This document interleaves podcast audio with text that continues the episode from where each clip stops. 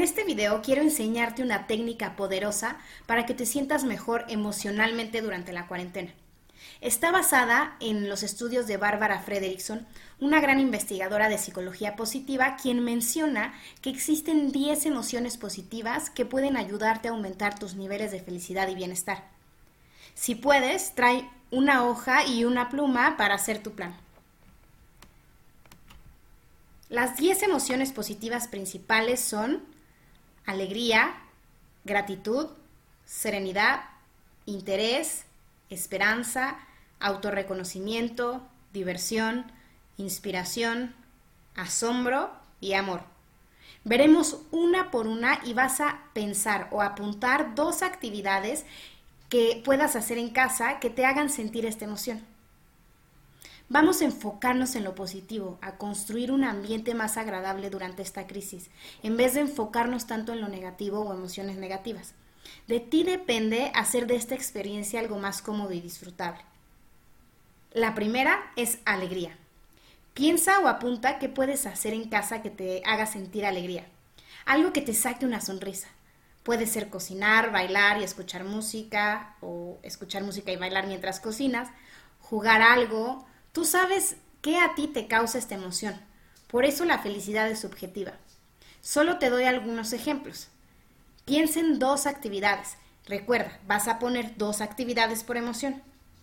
La segunda es gratitud. Agradece cinco cosas en tu vida al despertar, antes de dormir y si estás con familia, hazlo con ellos, cuando hagan algo positivo por ti. También puedes hacer otro ejercicio que te haga sentir muy, muy bien. Escribe 10 cartas de gratitud a 10 personas que consideres importantes en tu vida. De 300 palabras en Word. No es mucho, suena mucho, pero no lo es, es como un párrafo. Son 300 palabras. Y léela en videollamada a esa persona. Videollamada. Quiero que la leas frente a frente. O sea, de lejitos, pero de frente. Este ejercicio es muy poderoso para combatir la depresión, te va a servir mucho. La tercera es serenidad. ¿Qué te hace sentir relajado? Puede ser leer, ver una película, meditar. La cuarta es interés. Algo que te guste leer, investigar, aprender. Escribe dos actividades donde puedas generar interés. Aprender algo nuevo en línea, escuchar o leer un libro, tu podcast favorito. La quinta es esperanza. Vas a poner dos metas a corto plazo y las acciones que necesitas llevar a cabo para lograrlas. La sexta es autorreconocimiento. Y esto es echarte una autoporra cada vez que hagas algo positivo, como hacer ejercicio, alimentarte sanamente. Reconoce tus logros, por más pequeños que parezcan, sé tu principal motivador. Bien hecho, te quedó excelente. Échate muchas autoporras al día. La séptima es diversión. Piensa en dos actividades que te generen diversión dentro de casa. Puede ser hacer videollamadas con amigos, jugar algo en línea o con, la familia, inscribirte a un canal cómico, ver películas. La octava es inspiración.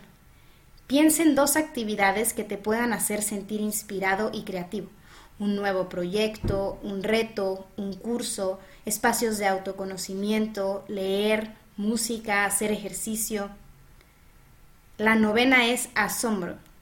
Esto requiere de observar las pequeñas cosas que pasan todos los días, de estar presente. Un amanecer, un atardecer, los logros de alguien, las ocurrencias de tus hijos, las travesuras de tus mascotas, noticias positivas, superar tus propios límites, ¿qué te genera asombro?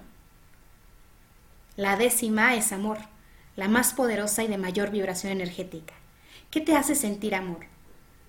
Hablar con tus familiares o amigos, jugar con tus mascotas, hacer cosas positivas por ti, que es amor propio y es muy importante, y que ahora lo estás practicando bastante. Bien, ahora tienes esta técnica que te ayudará a sentirte mejor en la cuarentena. Repite cinco de estas actividades al día. El objetivo es vivir cinco de estas emociones diarias, porque de eso se trata no de esperar a que termine la cuarentena, sino de vivir un día a la vez durante, durante la cuarentena.